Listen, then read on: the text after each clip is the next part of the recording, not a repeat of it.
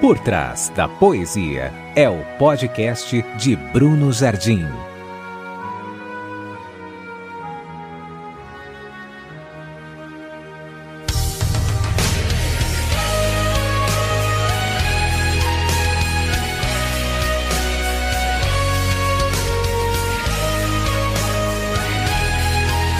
Aqui o poético e o profético se juntam na tentativa de desvendar o que há por trás de cada poesia.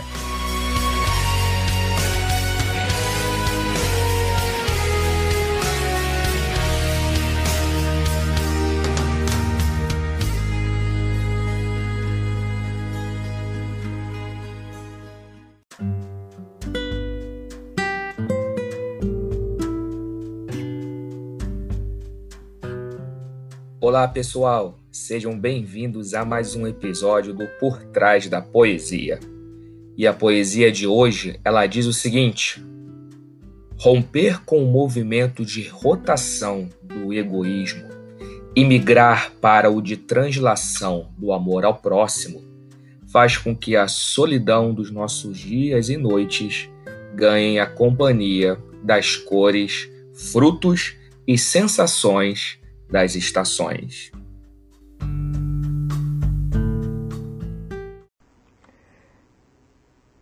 Existe uma teoria conhecida como a teoria do universo geocêntrico. Ela é um modelo cosmológico mais antigo e ela se baseia na hipótese de que a Terra estaria parada no centro do universo com os corpos celestes, inclusive o Sol, girando ao seu redor. E era raro encontrar quem discordasse dessa visão.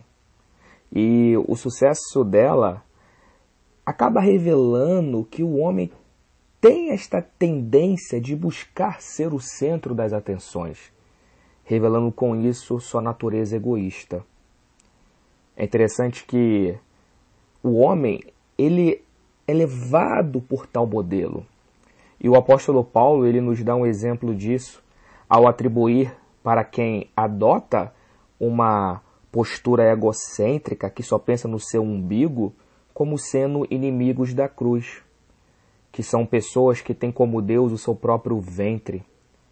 Está lá em Filipenses 3, versos 18 e 19. É interessante notar que o umbigo, né, além de simbolizar a vinculação do ser com o mundo exterior, olha que paradoxal, ele também é identificado como sendo o centro do corpo. Então, aquilo que servia para nos conectar com o ambiente, o mundo exterior, né? Enquanto nós estávamos dentro da barriga da nossa mãe, hoje virou um símbolo de ser algo que nos conecta e nós mesmos.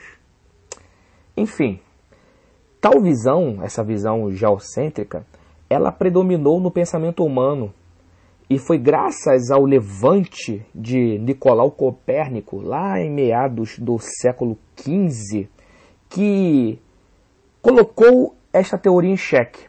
Porque Copérnico ele veio com a teoria heliocêntrica. Na verdade, essa teoria foi até criada pelo astrônomo grego Aristarco de Samos. Mas foi com Copérnico que ela ganhou vida. E no heliocentrismo, que é como é conhecida essa teoria heliocêntrica, ela afirma que o Sol é o centro do sistema solar e não a Terra. E isso hoje é ponto pacífico para todo mundo, né? Pois por ser maior, o corpo maior, o Sol ele exerce o poder de gravidade sobre os planetas que compõem o sistema solar. E foi Galileu Galilei que tornou esta teoria do heliocentrismo, do heliocentrismo sustentada, famosa e, enfim, encarnada por todos. Mas eu queria fazer um paralelo porque essa teoria nos remete a uma visão macro da vida, onde a gente é lançado para fora de nós mesmos, resgatando com isso a essência de ser igreja. Sim, porque no original igreja é eclesia, que significa chamados para fora.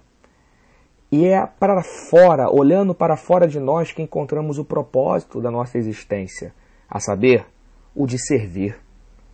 E este contexto que nós estamos falando, ele é plenamente identificado com a pessoa de Cristo. Eu diria, sem sombra de dúvidas, que Cristo representa o heliocentrismo. Pois veja o que ele afirma em João 12, verso 32. Mas eu, quando for levantado da terra, atrairei todos a mim. Nesta passagem, Jesus estava se referindo à cruz. No momento que ela foi levantada na terra, como ele afirmou, e tendo ele pregado ali com seus cravos, com seus pregos, quando ela foi levantada na terra, houve uma espécie de força gravitacional, onde corpos maiores atraem corpos menores. Isso é a força da gravidade. Um corpo maior atrai um corpo menor. Logo, Cristo, como sendo o corpo maior, o nosso sol da justiça, ele atrai através da sua graça irresistível é irresistível porque todos são atraídos para o centro da sua vontade. E esta atração exercida por Cristo, ela nos provoca uma guinada de 180 graus, que é a conversão, onde ele nos livra de nós mesmos. Ele nos livra de nossos próprios caminhos que outrora fazíamos andar conforme o curso deste mundo, como diz lá em Efésios capítulo 1, para agora andarmos na direção dele. Isso é conversão. O homem estava andando para longe de Deus, mas de repente ele é atraído pela força gravitacional da graça. Ele dá uma guinada de 180 graus. Ele gira e passa a andar na direção de Cristo, tendo ele como alvo. E agora, estando nele, nós somos chamados para viver uma comunhão de 360 graus, que abrange tudo e todos. Se antes tínhamos o nosso ventre como alvo, agora temos Cristo como tal. E tendo Cristo como alvo, passamos a viver uma vida de serviço para o próximo. Olha que legal, porque a conversão, que é uma guinada de 180 graus, gera em nós uma comunhão de 360 graus. Logo, a conversão ela não é um fim em si mesmo, pois se assim fosse, seríamos reféns de uma vida ainda em si mesmada, ainda egocêntrica, porque mesmo andando em direção a Cristo, estaremos só pensando em nós mesmos. Mas agora em Cristo vivemos uma vida, veja, cristocêntrica. Ele é o nosso alvo e a maneira de atingir tal alvo é se lançando em amor para o próximo. A Bíblia nos orienta lá em Filipenses 2, verso 3, na segunda parte, para que cada um considere os outros como sendo superiores a si mesmo. Eu enxergo nisto dois propósitos básicos. O primeiro deles é que, ao considerar o próximo superior a nós, estamos com isso nos tornando receptáculos das bênçãos de Deus, pois só podemos ser abençoados de cima para baixo. Segundo, o objetivo de toda dádiva não está em sermos abençoados, mas sim em nos tornarem uma bênção. Tal dádiva nos é entregue para que possamos distribuí-la para o próximo. Portanto, devemos nos considerar menores para sermos alvos das bênçãos e canais das mesmas. Pois o mesmo próximo que nos abençoa também é o mesmo que exerce sobre nós um poder de atração. Ora, já que são superiores, porque é o que Paulo fala, considere o outro como sendo superior a você mesmo, se ele é superior, nada mais lógico de que eles atraírem corpos menores. Olha que coisa linda! E é esta atração que nos leva a utilizar as bênçãos que recebemos para beneficiar todos os homens. Não existe outro caminho. Como disse certa vez Calvino, todas as bênçãos de que gozamos são depósitos divinos que temos recebido com a missão de distribuí-los aos demais. Com isso, a gente passa a viver uma vida de translação. Não é assim? A Terra tem dois movimentos, o de rotação e o de translação. O de rotação é aquele que ela faz em torno de si mesma, e com isso nós temos os dias e as noites. Mas é a translação, quando ela está em órbita, em movimento ao redor do Sol. é que ocorrem as estações, por exemplo, é que ocorrem as dinâmicas dos anos. Se não houvesse translação, não haveria estação, não haveria mudança, não haveria fruto. Então, Cristo faz com que a nossa vida gire para fora de nós mesmos e tendo Ele como centro da nossa existência. É nesse movimento que a vida acontece. Nele vivemos, nele existimos e nele nos movemos, pois é graças ao movimento de translação que temos as estações, que temos as paisagens sendo modificadas, que temos novidade de vida. Só há novidade de vida para uma vida que gira para além de si mesmo. Caso contrário, ficaríamos limitados eternamente ao movimento de rotação existencial, girando em torno de nós mesmos, vendo o dia e a noite como uma repetição, não tendo emoção, não tendo sensação, não tendo propósito, não tendo sentido. Em Cristo, nós somos arrebatados de um mundinho voltado para nós mesmos, para sermos usados neste mundo. E como dizia John Wesley, minha paróquia é o mundo. Deus é o nosso mundo, é o nosso universo, e é ali que devemos viver.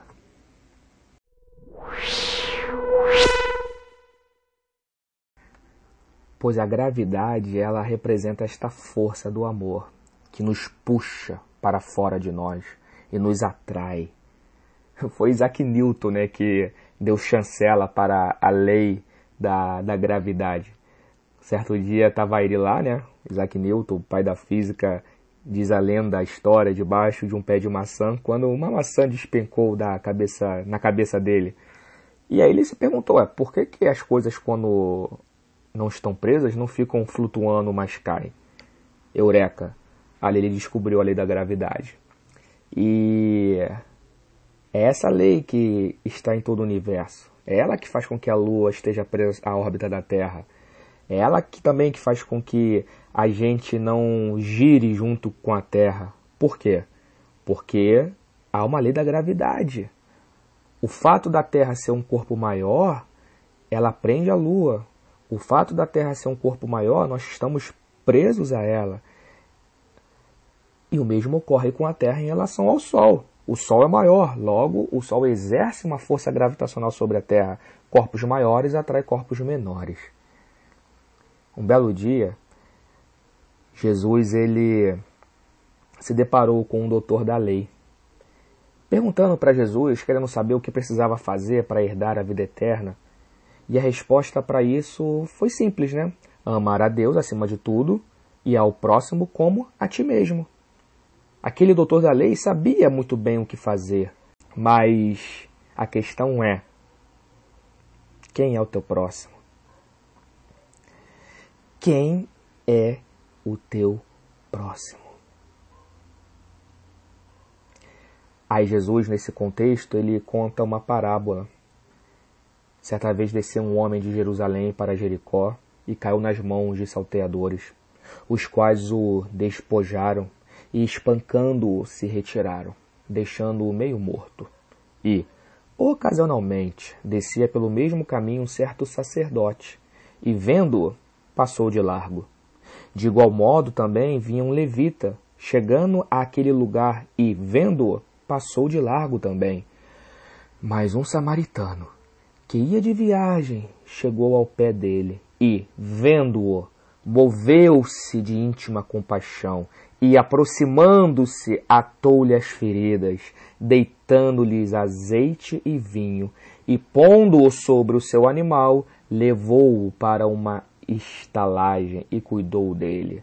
Lucas 10, a partir do verso 34. E Jesus termina esta parábola perguntando para aquele homem: Vem cá, qual, pois, destes três te parece que foi próximo daquele que caiu nas mãos dos salteadores? E ele disse: Ora, o que usou de misericórdia para com ele.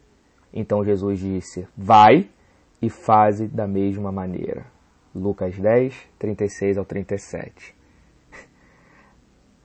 A gravidade, ela representa a mais poderosa lei do universo, a lei do amor. O amor atrai.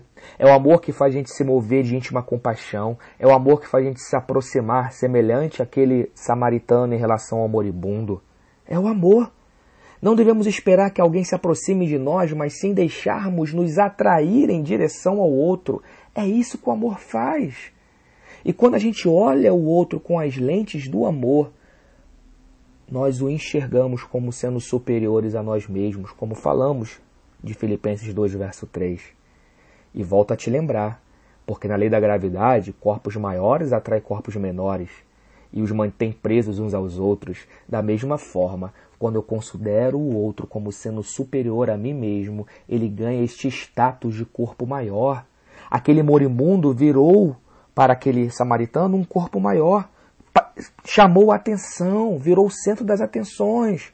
Logo, isso exerce sobre nós uma espécie de força gravitacional do amor, onde somos atraídos e movidos para servir uns aos outros, gerando assim uma relação recíproca. Isso vai mudar o mundo, isso que muda o mundo. O amor, ele sempre toma iniciativa. Deus amou o mundo de tal maneira que deu o seu filho unigênito. Deus não esperou ninguém pedir, ele deu, porque ele amou. O amor nos leva a doar, a tomar iniciativa, nos leva a viver uma aproximação, e nesta aproximação há uma ação de amor.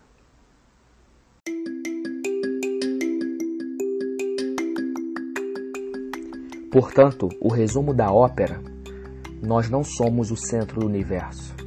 Está na hora de tirar o geocentrismo mental e passar a viver um heliocentrismo que nos leva a viver uma vida cristocêntrica.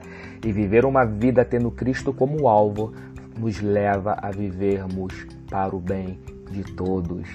Porque em Cristo Jesus nós temos paz com Deus e vida em comunhão.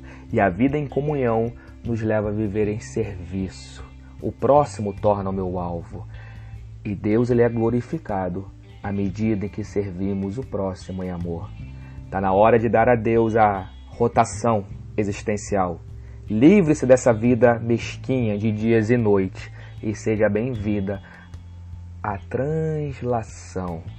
Seja bem-vinda à translação, porque é nela que eu tenho a direção do amor, onde as estações, o bem ao próximo, as paisagens, os frutos, a dinâmica da vida elas acontecem.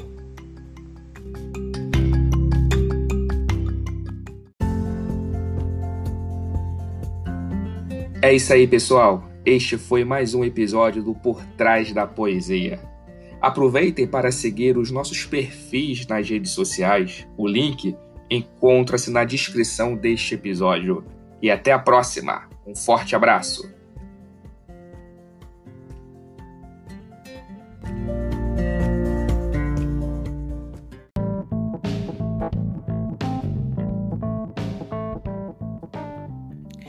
Ei, você que ficou aqui comigo até o final e ouviu todo esse episódio, é sinal que você está conectado com a palavra e com a poesia. E eu quero deixar um convite para você. Quero ter você mais perto. Então siga a gente lá no Instagram, brunojardim.com.br e lá faz um favor, entra no link da bio e acesse o grupo do Telegram, onde já tem centenas de pessoas que, assim como você, ama a poesia e a palavra de Deus, recebendo conteúdo exclusivo durante a semana. Beleza? Então até a próxima e um forte abraço. Tamo junto, pessoal.